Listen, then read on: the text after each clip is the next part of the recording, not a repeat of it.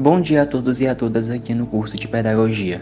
Hoje nós iremos abordar o tópico O financiamento da educação pública no Brasil, 500 anos de história, e retratar detalhadamente neste podcast com base no texto tudo o que ocorreu neste período. O nosso grupo é composto por mim, Jefferson Mendes, e os seguintes discentes: André da Silva, Andressa Campos, Awenes Bueno, Bárbara Vitória, Giseline Nascimento, Laine Guimarães, Larissa Reis, Max Yandet, Sabrina Ingrid e Valdieri. Este texto aborda períodos históricos que foram divididos em três partes, de acordo com exemplos de Rezende Pinto, para explicar a educação pública no Brasil de forma financiada, que no decorrer de dois séculos foi desde a tributação da coroa até as determinações constantes nas diferentes cartas constitucionais promulgadas.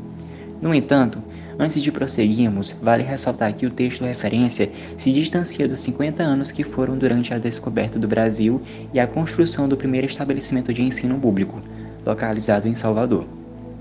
Dando continuidade, o primeiro período, em suma, retrata a entrada e a expulsão dos jesuítas em Paris, que durou anos. Envolveu a liberação das escolas públicas e o afastamento da coroa como financiamento. O segundo período, em suma, aborda a expulsão da ordem religiosa até o fim da República, que envolve a busca por fontes autônomas de educação e a passagem de poder educacional financiado para a Constituição. O terceiro período, em suma, vem desde a homologação da Constituição Federal de 1934, que dura até os dias de hoje, fazendo vinculação com os meios educativos. O seguinte texto envolve tópicos relacionados à catequização, família real e à Constituição.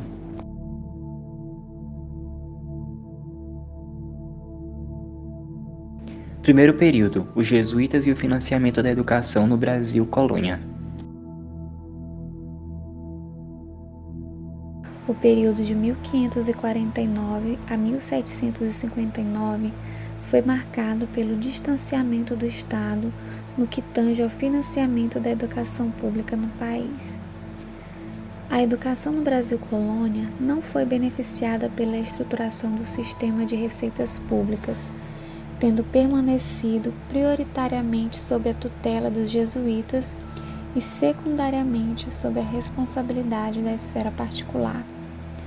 O sistema de finanças estava voltado essencialmente para atender às necessidades da corte, o que acarretava em um grande número de impostos, mas que não tinham o retorno financeiro suficiente. Veremos aqui os de maior importância à corte naquela época.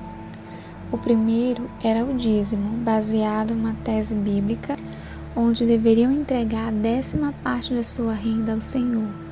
Porém, o rei de Portugal, que também era grão-mestre da Ordem de Cristo e do padroado de Tomar, sentiu-se no direito de cobrá-lo do povo.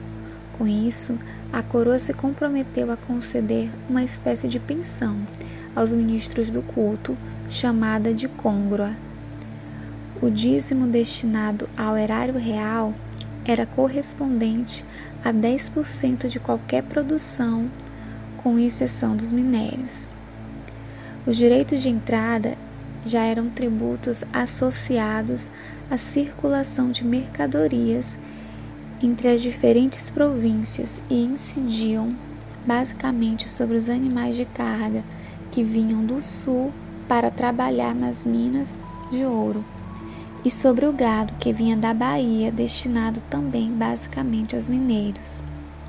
O quinto era considerado o imposto real de maior importância.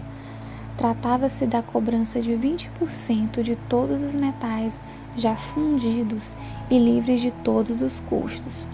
No caso do ouro, só poderia ser comercializado depois de fundido, quintado e apresentar certificado das casas de fundição pertencentes à coroa.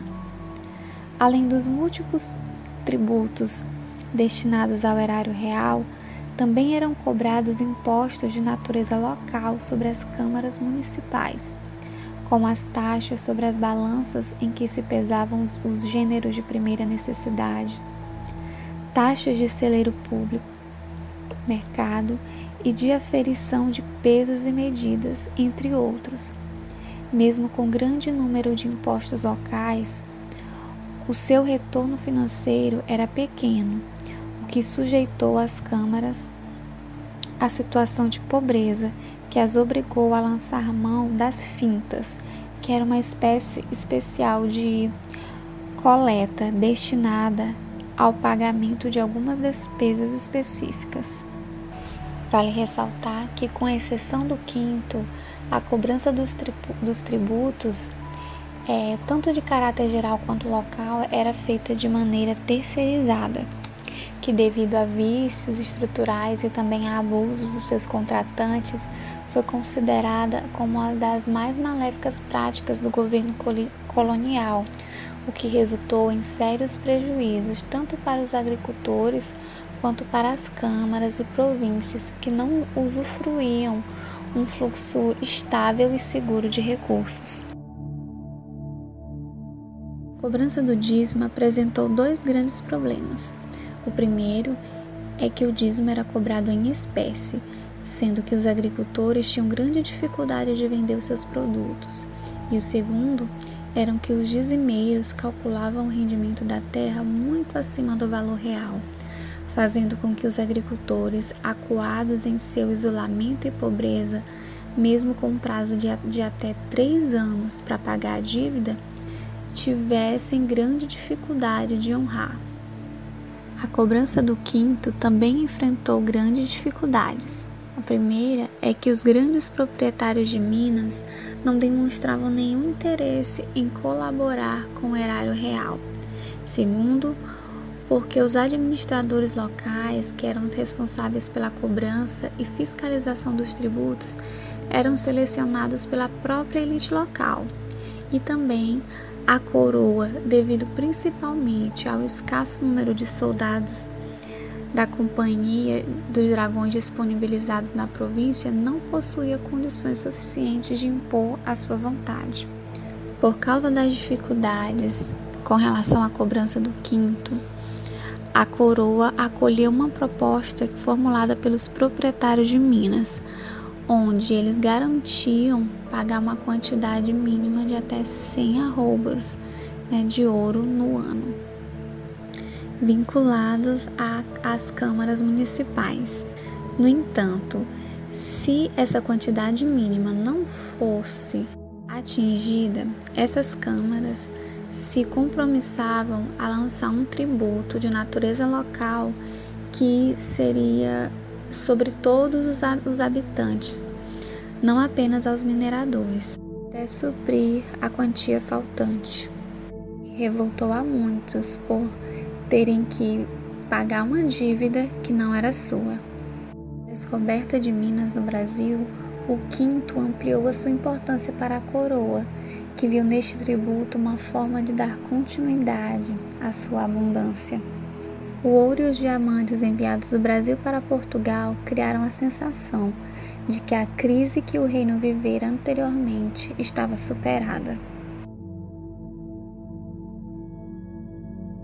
A educação não encontrava sustentação financeira junto com a administração, que não lhe destinava nenhum atributos.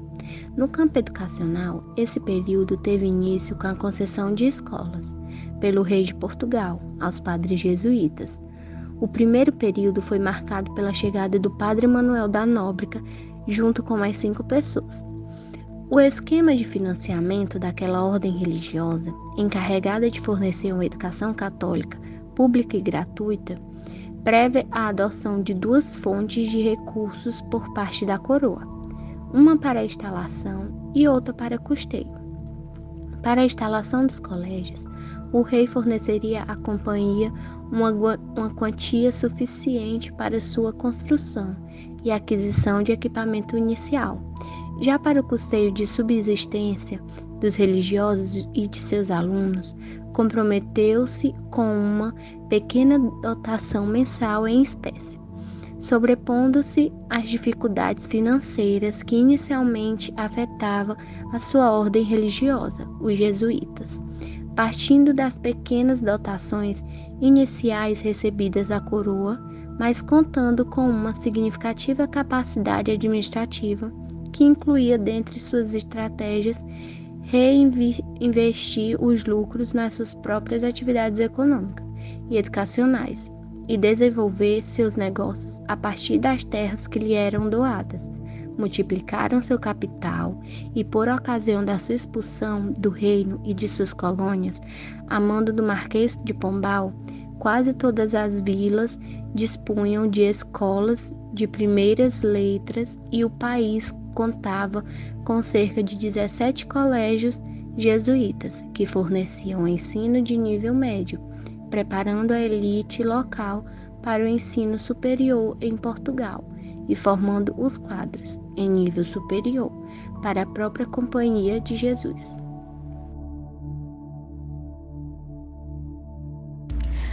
A aliança entre a coroa e os jesuítas foi rompida quando a ascensão do Marquês de Pombal ao cargo de primeiro-ministro, o qual, na tentativa de enfrentar as dificuldades que novamente assombravam o reino, dentre motivos oficiais para a expulsão dos jesuítas, conforme consta no Avará Régio de 1759, citado por Rezende Pinto, alegam-se causas de natureza pedagógica, enfatizando que o ensino das letras humanas, base de todas as ciências, havia decaído no período em que afora aqueles religiosos. Longe dos alegados motivos pedagógicos, os sustentáculos de tal decisão imbricavam-se nos terrenos econômico-políticos e ideológicos. Vale lembrar o acordo firmado entre a coroa e os jesuítas, definido que, em troca da transferência do recebimento do dízimo para a coroa, os jesuítas receberiam congruas. Na prática, o que ocorreu foi que, longe de ficarem a mercê das inconstantes transferências da coroa, que eram necessárias à manutenção da sua igreja em Portugal e no Reino, os jesuítas buscaram com sucesso, além de obter concessões de terras e privilégios no comércio. Desenvolveram um sistema de autossustentação da sua categoria religiosa e autofinanciamento das suas escolas e colégios, baseado proprietariamente na ampliação e melhoramento de suas fazendas. Os jesuítas tinham por princípio reinvestir o que obtinham nas suas vendas de gado na qualidade e quantidade dos rebanhos e na tecnologia dos colégios e de suas oficinas, resultando daí um significado avanço de seus domínios econômicos.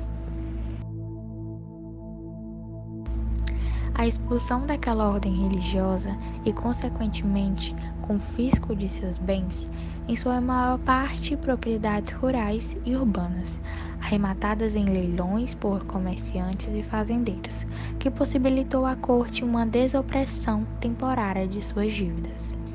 Outro fato que influenciou na expulsão dos jesuítas de Portugal e de todas as suas colônias foi que o projeto sistemático de fortalecimento e modernização da coroa, desenvolvido por Pombal, não encontrou uma grande sustentação entre aqueles religiosos. Contando com significativa influência nas políticas nas cortes, proferiam em seus sermões opiniões nem sempre favoráveis aos ideais reformadores. Acusados de conspiração política, os jesuítas foram considerados no Brasil os principais incentivadores da resistência dos nativos. Pombal justificou a expulsão, dizendo que a igreja era um Estado dentro do Estado e que os jesuítas tinham muito poder de influência e de manipulação, atrapalhando-se o Estado. Vale ressaltar que, na época, a coroa portuguesa sofreu uma grande influência de alguns aspectos de concepções iluministas. Pombal, conhecido no Brasil como um dos despostas esclarecidos de formação francesa, ele era um grande defensor dessas concepções. Vale aqui evidenciarmos que, decorrido alguns anos da instalação da Companhia de Jesus no Brasil, estabeleceram aqui outras ordens religiosas, que também fundaram seus colégios. No entanto, seus impactos na educação colonial, pelo menos em número de escola, quantidade de alunos atendidos e poder econômico, não podem ser equiparados ao, ao provocados pelos jesuítas. Paralelamente, mas em quantidade muito menor, em locais onde as ordens religiosas não haviam fundado suas escolas, Difundiram-se o que hoje denominamos de escolas particulares, em sua grande maioria de primeiras letras, patrocinadas por senhores de engenhos e comerciantes, também gratuitas, mas que, por não constarem na rede de concessão real, não apresentavam caráter oficial. Essas escolas de cunho particular, na verdade, apresentavam um caráter suplementar às que os jesuítas não tinham condições de abarcar. Ao final do estudo do primeiro período do financiamento da educação no Brasil, percebe-se que, à exceção de uma pequena dotação inicial concedida aos jesuítas, que mantinham em suas classes alunos brancos e, em menor quantidade, indígenas, a coroa, por meio da concessão, a Companhia de Jesus da responsabilidade pela implantação da educação formal pública no país, se faz dispensar de investir seus tributos no financiamento da educação da colônia. A coroa não impôs obstáculos. Também outras ordens religiosas, senhores de engenhos e comerciantes financiassem a educação pública no país.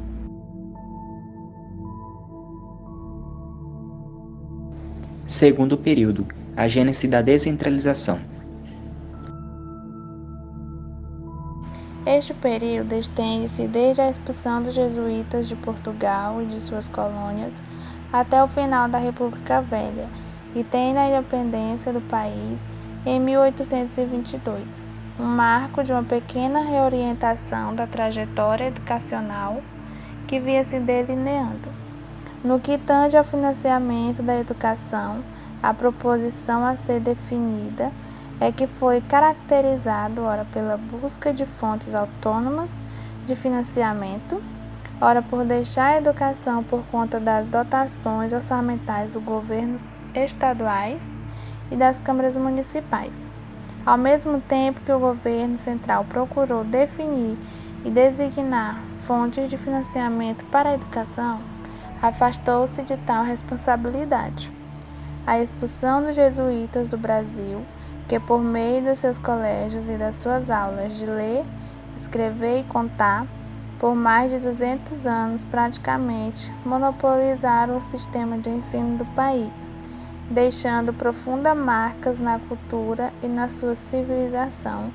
Abriu um enorme vazio no sistema de ensino público da colônia, que não seria preenchido nas décadas subsequentes para substituir o ensino ministrado pelos religiosos, foram instituídas já em 1759 as aulas régias, que é um sistema de ensino não seriado constituído de unidades isoladas, em que os professores eram nomeados diretamente pelo rei, em cargo vitalício. Este sistema de aulas que durou até 1834, correspondia ao ensino primário e secundário e tinha como características o caráter centralizador, a falta de autonomia pedagógica e o acesso à educação de uma parcela reduzida da população. Com a intenção de buscar financiar as aulas régias e sem poder contar com o auxílio dos jesuítas, algumas câmaras municipais, órgãos sobre os quais efetivamente recaiu a responsabilidade para contar o financiamento, viram-se obrigadas a lançar mão de taxas sobre produtos que não apresentassem isenção especial, como por exemplo a carne, o sal, a aguardente, entre outros. Essas taxas, em função da economia, está centrada basicamente na autossuficiência da propriedade rural. Resultaram numa baixíssima arrecadação, contribuindo para que, num contexto permeado pela escassez de respaldo financeiro e pela falta de professores, cuja remuneração resultava muito baixa, poucas fossem as aulas instaladas. Em 1772, pressionada pelo aumento demográfico, pelo baixo índice de escolarização da população residente e pela crescente necessidade de mão de obra escolarizada, surgiu o índice de que a coroa passaria a se preocupar um pouco mais com a educação pública, com a intenção de criar uma ponte financeira específico capaz de sustentar as aulas régias, foi instituído o subsídio literário. Era de se esperar que o subsídio literário, imposto criado para financiar o ensino primário, que incidia sobre a carne cortada em açougue e sobre a aguardente, não fosse uma ponte financeira capaz de surtir efeito positivo sobre a educação da colônia. Afora a questão do pequeno montante de recurso, segundo dados levantados por Almeida e apresentado por Rezende Pinto, o subsídio literário que pendurou até 1816 sofreu os reveses de constante fraude e malvenções, de tal forma que, nos últimos anos de sua existência, no Rio de Janeiro, capital da colônia, seu número mal cobriu o salário de 30 professores. A vinda da família real para o Brasil em 1808, de certa forma, impulsionou a cultura e a educação nacional, proporcionando, por exemplo, o surgimento dos primeiros cursos superiores oficiais. No entanto, a obra de Dom João VI, Meritoria, em alguns aspectos, estava voltada principalmente para o atendimento das demandas da corte, dando continuidade, de certa forma, à marginalização do ensino primário. Com a Constituição de 1824, pós-independência do país, o Império se comprometeu em assegurar a instrução primária e gratuita a todos os cidadãos. Essa determinação constitucional foi reforçada pela Lei de 15 de outubro de 1827, que estabeleceu a criação de escolas de primeira letras em todas as cidades, vilas e viralejos, envolvendo as três instâncias do poder público, segundo o texto anteriormente citado. Caso tivesse sido implementada esta, se teria tomado a Lei Auréia da Educação Básica. Vale ressaltar que a instrução primária gratuita a todos os cidadãos presente no texto constitucional teve uma determinação aliciada principalmente na baixíssima taxa de escolarização que, em 1886, correspondia a apenas 1,8% da população e que contribuiu para o aumento das dificuldades de contratação de funcionários escolarizados. Esse fato era agravado pelo grande número de negocinhas de rico que necessitava contratar jovens capazes de servir de caixeiro e guarda-livro.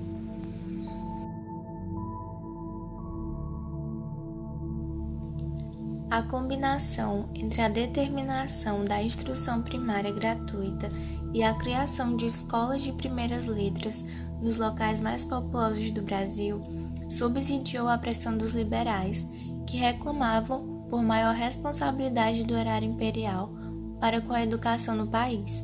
Assim, o ato adicional de 1834, que foi a lei que reformou a Constituição de 1824, foi uma das primeiras a tentar legalmente descentralizar a instrução pública no Brasil. Esse ato transferiu grande parte da pressão pela expansão do número de escolas para as províncias, delegando a estas a vantagem de legislar e a obrigação de manter o ensino primário e secundário, ficando o governo central com a competência normativa apenas nas escolas da capital do império e sobre o ensino superior. A política imperial de educação, delineada a partir desse ato adicional, revelou-se descomprometida com um centro de unidade e ação que tivesse por objetivo criar uma educação mais homogênea e uniforme no país. Na pressa de transferir para as províncias, principalmente o ônus financeiro, por tal gestão, o ato contribuiu para que a descentralização da educação básica, instituída em 1834, impedisse o governo central de assumir uma posição estratégica de formulação e coordenação da política de universalização do ensino fundamental, a exemplo do que então se passava nas nações europeias, nos Estados Unidos e no Japão.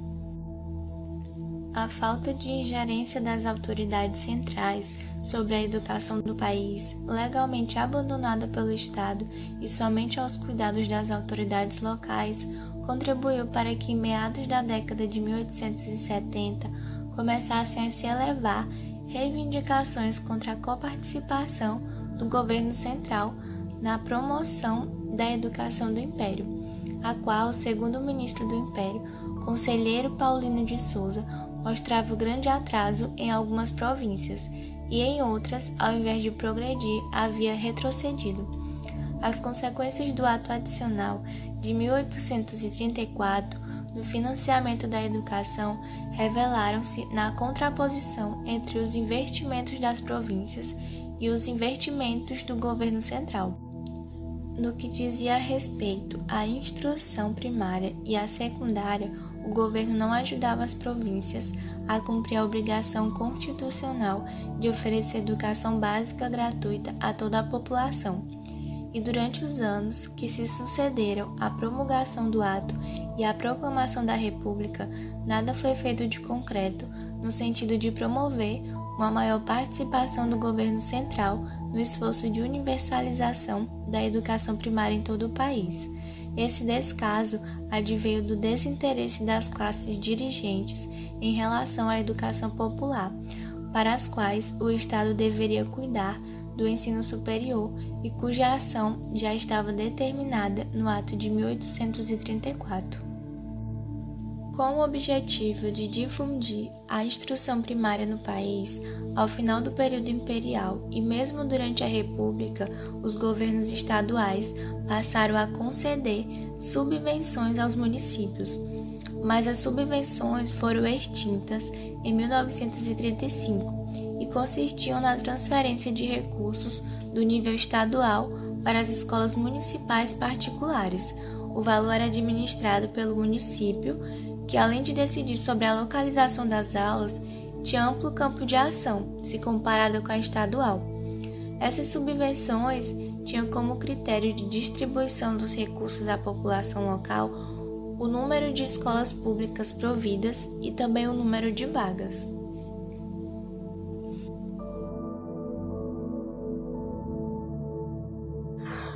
Ao omitir-se sobre a instrução pública primária, a Constituição da República de 1891 tornou natural que sua manutenção e desenvolvimento continuasse a recair sobre estados e municípios. A exigência do saber ler e escrever como condição para se tornar eleitor constituiu-se um exemplo dessa forma indireta de apresentar a educação naquela legislação que, depois de promulgada, apresentou o perfil do liberalismo e do Estado mínimo. A Constituição da República omitiu-se ainda em relação à obrigatoriedade e à gratuidade do, da instrução pública primária. As discussões travadas no âmbito da Constituinte de 1890 e 1891 marcaram alguns contornos incipientes da necessidade de uma política de maior responsabilização do governo central para com o financiamento da educação. Essas discussões também estiveram presentes nos debates que envolveram a revisão constitucional de 1926. Foi durante essas discussões que o deputado Afrânio Peixoto, por meio da emenda de número 5 de sua autoria, propôs a vinculação constitucional de um fundo para a educação com a seguinte redação: prover a orientação nacional do ensino primário e regular e democratizar o ensino secundário, dirigidos e custeados pelo Estado, mediante o Fundo de Educação criado por leis especiais, ajudando o desenvolvimento deles em todo o território do país onde se mostrem deficientes. Ao final de seu discurso de apresentação, chama ao Estado a sua responsabilidade ressaltando que o direito do povo à educação faz se associar a um dever do poder público. Nenhuma das legislações foi determinante no aumento da responsabilização financeira do governo central, o qual durante todo o período buscou desviar-se de tal tarefa. A Constituinte de 1890-1891 conseguiu propiciar um início de congregação dessas vozes, fortalecidas com a revisão constitucional de 1926. Se naquela revisão o deputado Afrânio Peixoto viu malograda sua tentativa de associar constitucionalmente um fundo à educação, tal fundo tornou-se realidade com a Constituição de 1934. Terceiro período: os movimentos da vinculação constitucional de recursos. Conforme apresentado anteriormente, busca-se demonstrar nesse segmento que a configuração do terceiro período, no qual foi sequenciado o financiamento da educação no país tem sido marcado pela busca da vinculação constitucional de um percentual mínimo nos recursos da educação. Com isso, a vinculação se constitui na determinação constitucional de aplicação de índices orçamentários de recursos tributários da educação pelas diferentes esferas administrativas. Serão aqui apresentadas algumas das nuances que impuseram aquela ordenação nas diferentes constituições. Primeiro, a CF de 1934, depois a CF de 1937, depois a CF de 1946 e por último a CF de 1967 que foram as que marcaram o cenário nacional pós-revolução de 1930 e o pré-constituinte de 1987 a 1988. É, o período que abarcou a elaboração das diferentes cartas constitucionais brasileiras foi envolta por um cenário político diferenciado, em que o governo ditatorial e militares intercalaram-se a períodos de, de redemocratização do país. É, a gente pode dividir da seguinte forma. A Revolução de 1930 contém a CF de 30, a CF barra 34, a CF barra 37, a CF barra 36, o golpe de 64 e nesse caso aconteciam eleições diretas. E, tinha, e teve também a ditadura Vargas com a rede, redemocratização do governo militar. Tanto neste contexto em que as determinações constitucionais referentes à educação resultaram do embate de diferentes correntes de posição antagônicas, de concepções que prevaleceram dos avanços possíveis ou dos retrocessos nas relações. É, foi com a Constituição de 1934, tido como bastante avançada para a época, que se começou a ter algo de sistemático sobre a educação e os direitos sociais nas cartas constitucionais. Um olhar preliminar sobre essa carta de 1934 mostra que ela trouxe consigo muitas das questões defendidas pelos então denominados renova renovadores, que tinham como substrato político da sua ação no campo educacional a busca por uma educação universal, tanto no acesso como na capacitação de seleção e qualificação de, do ensino na crítica à incapacidade da República em realizar o seu fundamento jurídico-político de Estado laico, laico, neutro e universal aos cidadãos. Com essa carta, três temas educacionais tratados naquela legislação, defendido pelos renovadores e de interesse do estudo, foram tidos como destaque, sendo o direito à educação, gratuit, gratuidade do ensino primário nas redes públicas e a aplicação dos recursos públicos na educação. A carta mostrou-se inovadora quando, para além da enunciação do direito à educação, indicou um fundo financeiro para efetivá-lo, uma vez que não basta a afirmação do direito, requer-se o estabelecimento dos meios garantidos do direito público através dos fundos especiais e de índices orçamentais fixos destinados à educação, ou seja, é preciso investir para que a lei seja colocada em prática. A efetivação do direito público à educação requer a efetivação do mecanismo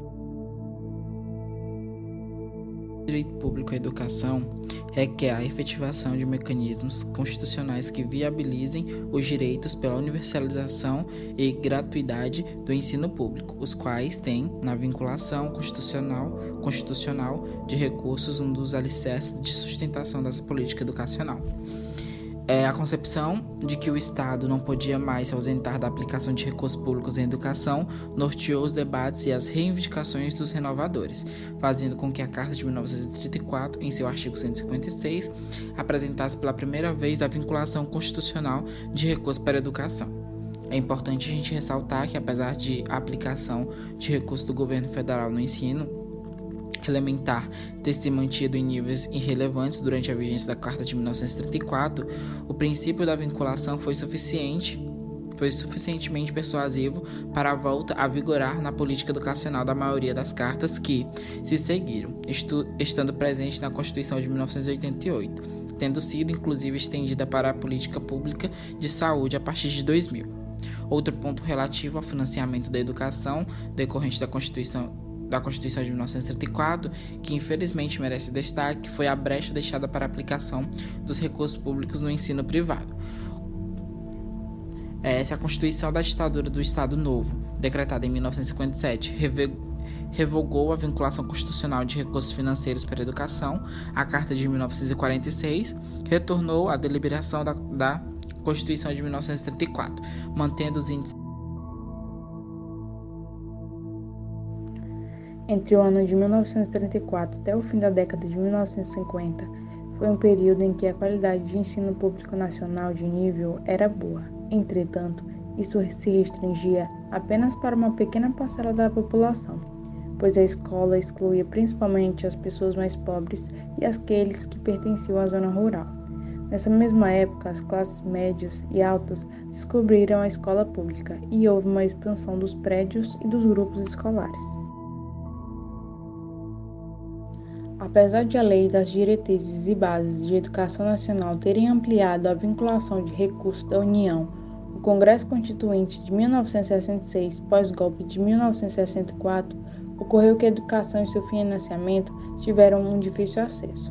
Mesmo que tivesse acontecido a nomeação dos juristas para elaborar o anteprojeto da nova Constituição, ocorreu que o originário do Executivo abandonou totalmente o anteprojeto da Comissão que contemplava as contribuições pessoais do ministro da Justiça, Carlos Medeiros Silva, e sugestões do Conselho de Segurança Nacional.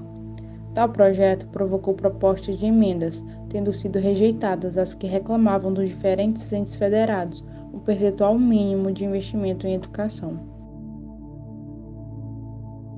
O financiamento da educação e a vinculação constitucional de recursos para a educação foi defendida por alguns progressistas, sendo embasado na teoria do capital humano, fazendo relação entre educação e desenvolvimento. Entretanto, mesmo com tentativas de manutenção de uma sustentação financeira constitucional para a educação, a Carta de 1967 revogou a vinculação de recursos sob justificativa de que a mesma era incompatível com a sistemática orçamentária introduzida pela nova Constituição, que proibia na parte relativa do orçamento qualquer vinculação entre receita de impostos e despesas. Incoerentemente, a vinculação com a emenda constitucional de 1969 reescreveu o mesmo estilo autoritário da Constituição de 1967. Entretanto, garantiu a educação comum, direito de todos e dever do Estado. Em tempos de ato institucional como AI-5, o governo central resgatou para si e para o Estado o direito de não vincular para os municípios pelo menos 20% de sua receita tributária para o ensino primário. A Lei de Diretrizes e Bases de Ensino de Primeiro e Segundo Grau, Lei de número 5.692, acrescentou que os municípios aplicassem no ensino de primeiro grau pelo menos 20% das transferências recebidas do Fundo de Participação. Esse último contínuo de tempo foi marcado por grandes dificuldades no setor educacional. Por conta da expansão de matrículas que houve pela migração campo-cidade e pela obrigatoriedade da escola, que passou de 4 para 8 anos, ocorreu que esses fatos se relacionaram inversamente aos gastos de educação, e nesse período chegou a se ter cinco turnos escolares e alguns com jornadas inferiores a três horas, e o baixo salário dos professores que foi esmagador, ao mesmo tempo em que as leis draconianas proibiam greves e manifestações. O período marcado pela redemocratização do país trouxe a luta pela melhoria da escola pública. Nesse sentido, a aprovação da emenda constitucional de número 24 de 1984 do senador João Calmon resgatou a vinculação constitucional, determinando que a União aplicasse pelo menos 13% e os estados, Distrito Federal e município 25% da receita resultante dos impostos na manutenção e no desenvolvimento do ensino. Os debates que facilitaram a emenda Calmon encontraram a vinculação constitucional de recursos espaço para a construção da relação direta entre o financiamento da educação e a universalização e democratização do ensino no país, que, por consequência, iriam se fortalecer a partir dos debates da Assembleia Nacional Constituinte. Em relação às determinações constitucionais e os referentes percentuais mínimos investidos em educação, o delineamento evidenciou que a vinculação se apresentou de forma intercalada nas cartas constitucionais, tendo sido revogada na Constituição da ditadura do Estado Novo e na Carta de 1967, que sucedeu o golpe militar de 1964. Afora os movimentos de descontinuidade, a vinculação assumiram percentuais crescentes e tendo seu maior valor apresentado na promulgação da atual Carta Constitucional em 5 de outubro de 1988.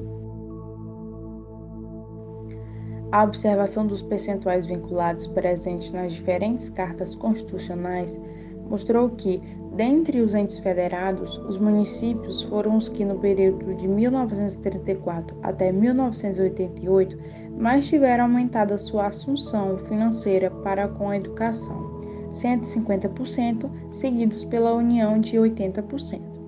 Se, por um lado, no período em questão diminuiu a distância entre os índices investidos pela União, comparativamente aos estados na educação nacional, por outro lado, a responsabilidade financeira da União, detentora da maior parte das receitas fiscais, comparativamente aos estados e municípios, se manteve sempre em patamares menores.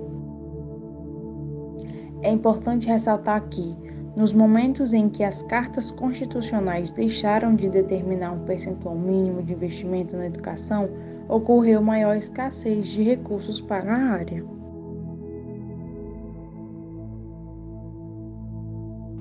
Considerações finais. A observação do período que incide sobre o decorrer dos quase 500 anos pós-descobrimento do Brasil conduziu à inegável contestação de que o Estado, em todos os seus níveis, foi se tornando cada vez presente no campo educacional e o financiamento da educação pública não pode ser excluído desse contexto. Entretanto, ao mesmo tempo em que evidenciou-se o crescente aumento da responsabilidade dos estados e municípios para com a manutenção e desenvolvimento do ensino, para com seu financiamento, é, em contrapartida perceberam-se tentativas de refreamento das determinações voltadas para uma maior responsabilização financeira do governo central. Durante os primeiros 500 anos de história brasileira, o governo central buscou manter-se afastado do financiamento da educação nacional. Foi durante os últimos 70 anos, durante o terceiro período do estudo do financiamento da educação nacional, que a União, por meio da vinculação constitucional de recursos tributários para a educação, passou a ter que destinar parte de suas receitas fiscais para manutenção e desenvolvimento do ensino daqueles que sustentam seus cofres. Não se pode negar que contestaram-se avanços por parte do governo central no que diz respeito ao financiamento dessa educação pública, mas quando comparado às demais instâncias federais, a União ainda tem muito a percorrer. Há que acelerar os seus avanços para resgatar 430 anos de omissão Desse modo, a análise dos três períodos anteriormente apresentados aponta para o des desafio da Constituinte de 1987-1988, qual seja buscar fortalecer a função financiadora do governo central como ente federado coparticipe do financiamento do ensino público. Desse modo, estudo do referencial histórico do financiamento da aprendizagem revela-se entre avanços e retrocessos, revela-se entre avanços e retrocessos nas relações Estado-educação. esses resultados mostram mais avanços do que retrocessos, mas os avanços ainda são lentos demais e distantes no tempo social e no espaço regional problemático.